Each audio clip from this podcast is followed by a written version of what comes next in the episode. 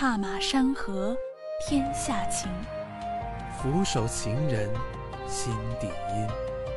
他的转角是远方，他的转角是故乡。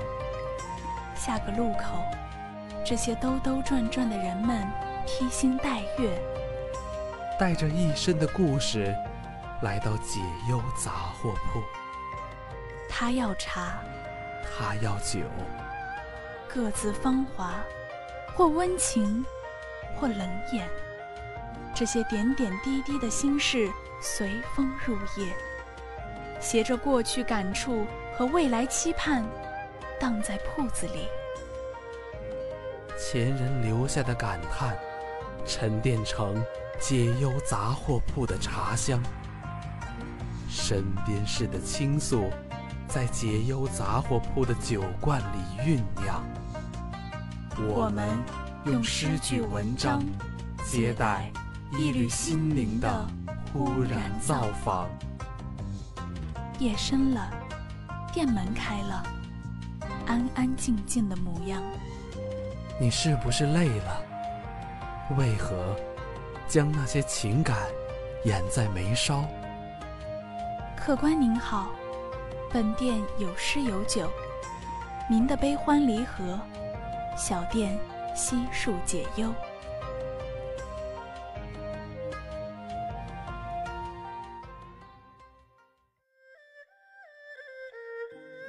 明黄色的衣襟在他的眼前掠过。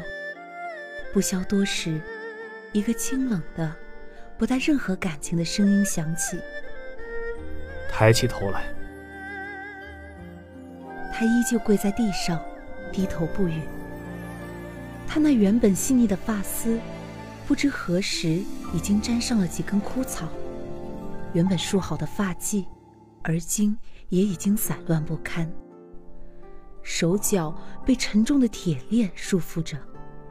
细嫩的皮肤早已沾上了斑斑血迹，衬在如雪的肌肤之上，刺眼的，让人心疼。就连身上穿的囚服之上，也有一道道蔓延过他后背的血痕。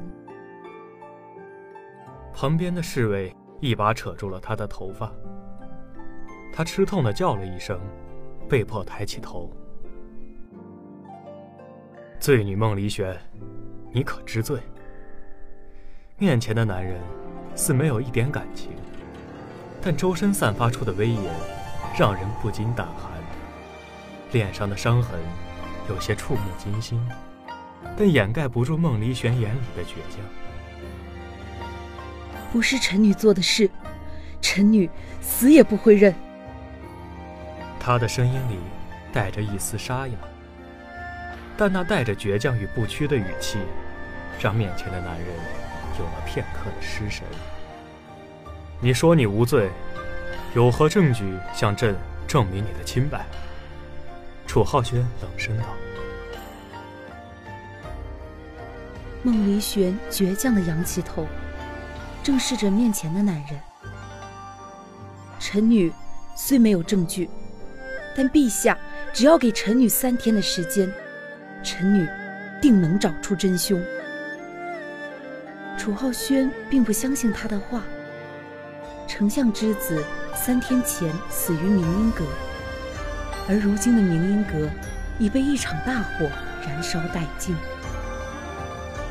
都指向地上那个顶着一身伤痕却跪得笔直的女子——将军府嫡长女孟离轩。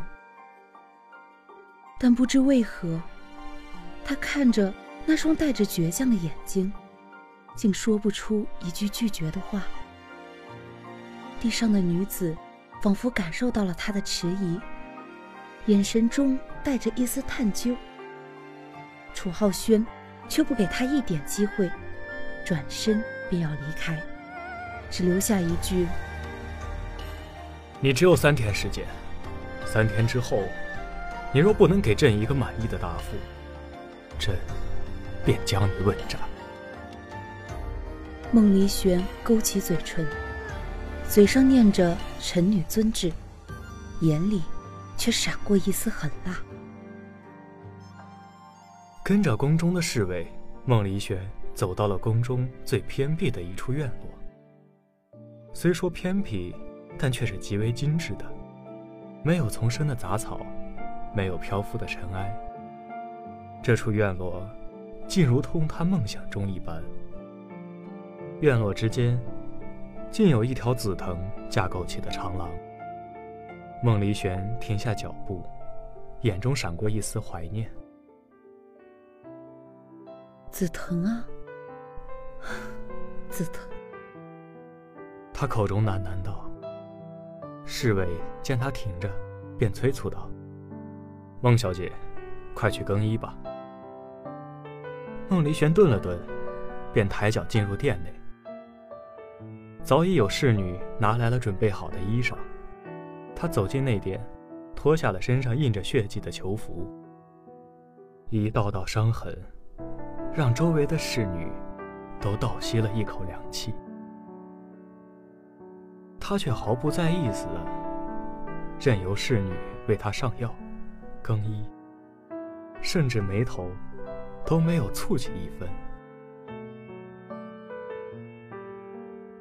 此时的楚浩轩背手站在御书房内，冷声道：“你可看清楚了？”旁边跪着的侍女低着头，恭敬的回答：“奴婢亲眼所见。”绝不会出错。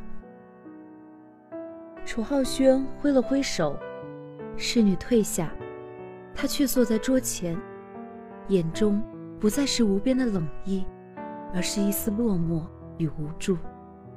我究竟该如何对你？楚浩轩的眼中似有无尽的痛苦，而这一切，孟离玄并不知晓。或许，只有午夜梦回之时，孟离玄才能找到些许的愉快吧。那是他小时候，粉妆玉砌的他，跟在一个男孩身后，开心的叫着“楚哥哥”。男孩牵着她，笨拙的把一朵花插在她的发间，一句誓言，便定终身。此时，却出现了另一个男孩子。女孩惊恐地望着面前的男孩，他有着与楚哥哥一样的脸，却残忍地推开了自己。他盈满泪水的双眼，只能捕捉到楚哥哥被带走时留恋的眼神。他猛然惊醒，脸上湿湿凉凉的感觉提醒着他。不要忘记曾经的仇恨。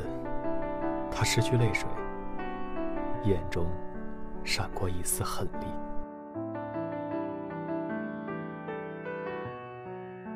三天的时间已经过半，孟离玄却丝毫不在意自己的处境似的。但宫内外却出现了一种流言：丞相之子死时，曾给凶手下过一种毒。此毒无色无味，但会令人食欲不振，五天之后便是死期。而此毒的解药仅在太医院。楚浩轩在御书房听到手下汇报此事之时，嘴角勾起了一抹笑意。孟离玄的身影早已和心里的那个影子重合。他还是一样的机灵。下的药，却也恰到好处。怕是只有凶手才会意识到自己的食欲不振，竟会和毒物有关吧。这天傍晚，孟离玄便隐藏在太医院。两个时辰过去了，竟没有一个人前来。孟离玄有些急躁，不由心想：难不成被发现了？只听得门外传来了一阵脚步声，孟离玄赶忙收敛了自己的气息。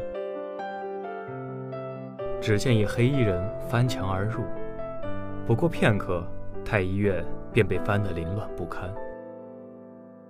黑衣人气急，谁曾想，竟在转身的一瞬间，被孟离玄踢翻在地。黑衣人虽然也算是身手敏捷，但与自幼习武的孟离玄相比，还是差了一大截。孟离玄将其制服，一把扯下了黑衣人的面巾，不由得一惊：“竟然是你！”皇上驾到！此时，门外传来了一道有些尖锐的声音。楚浩轩走进太医院，看着地上的两人，冷哼一声：“不知将军府二小姐深夜潜入太医院，意欲何为啊？”黑衣人脸上闪过一丝颓然，他在家里的处境确实很不好。楚浩轩的脑海里突然闪过了这个念头，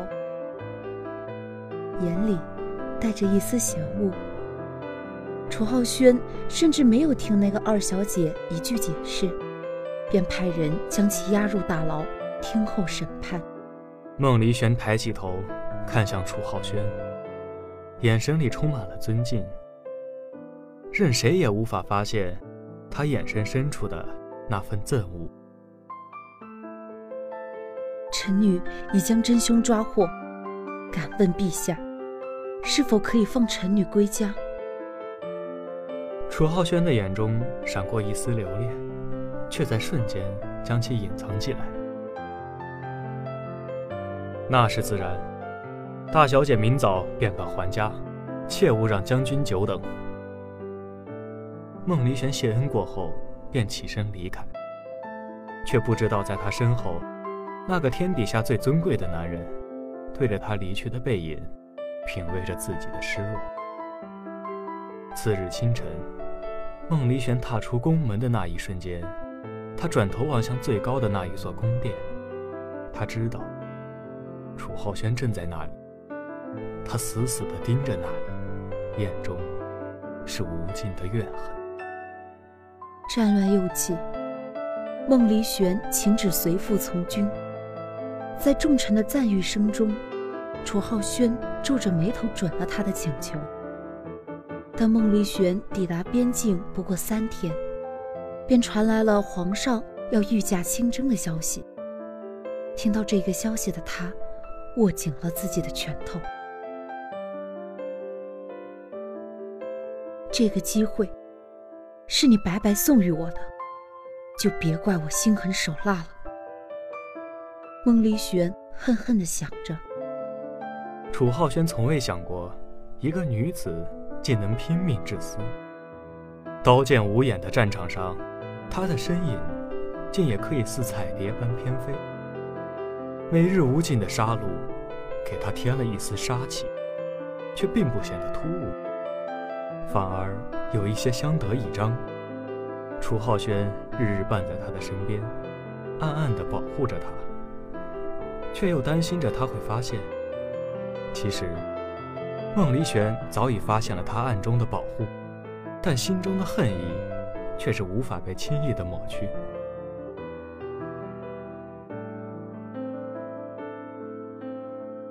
到底是为什么？为什么曾经你剥夺了我的一切，现在是要补偿吗？哼，晚了！孟离轩的恨意。又一次涌上心头。连月的战争终于迎来了尾声，军中将士也终于等来了久违的一场喝酒欢庆。楚浩轩站在城墙之上，脸上挂着一丝疲惫的微笑，观赏着这场盛世。忽的，他仿佛感觉到了什么。眼里充满了无尽的温柔。出来吧，他轻声说道。孟离玄走了出来，火光照映之间，竟有一丝暧昧的气息。如果忽略了孟离玄严重的恨意和手中的匕首的话，你恨我？楚浩轩平静地说道，仿佛只是在陈述一个事实。孟离轩斩钉截铁的道：“是的。我能知道为什么吗？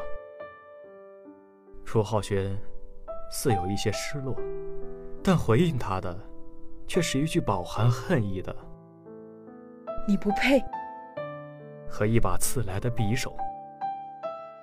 楚浩轩闭上了眼睛，匕首刺入胸膛的那一瞬间，他内心竟觉得死在这个女人手里好像不亏。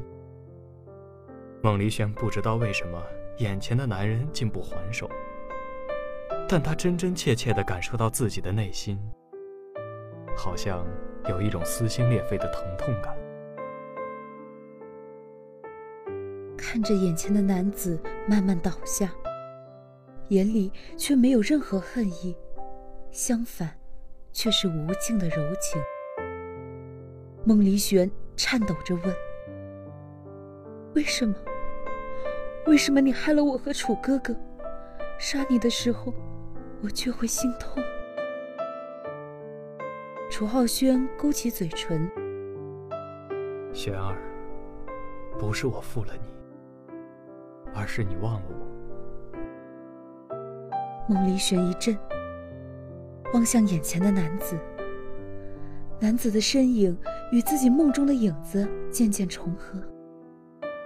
你，你是楚哥哥？我，我到底做了什么？他冲下城墙，穿过了涌上城楼的人群，任泪水洒在地上，砸出一朵朵水花。是他的姨母，将军府二小姐的生母。十岁那年，迫他服下了致幻的药物。从那时开始，仇恨的种子便种在了他的心底。根本没有第二个男孩，他的楚哥哥，正是刚刚倒在他身前的那个男子。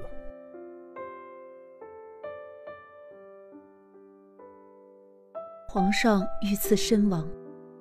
将军府大小姐发配边疆，而在山上的某个小屋之中，一个男子搂住怀中的女子。女子轻轻抚过男子胸前的伤痕，柔声问道：“还疼吗？”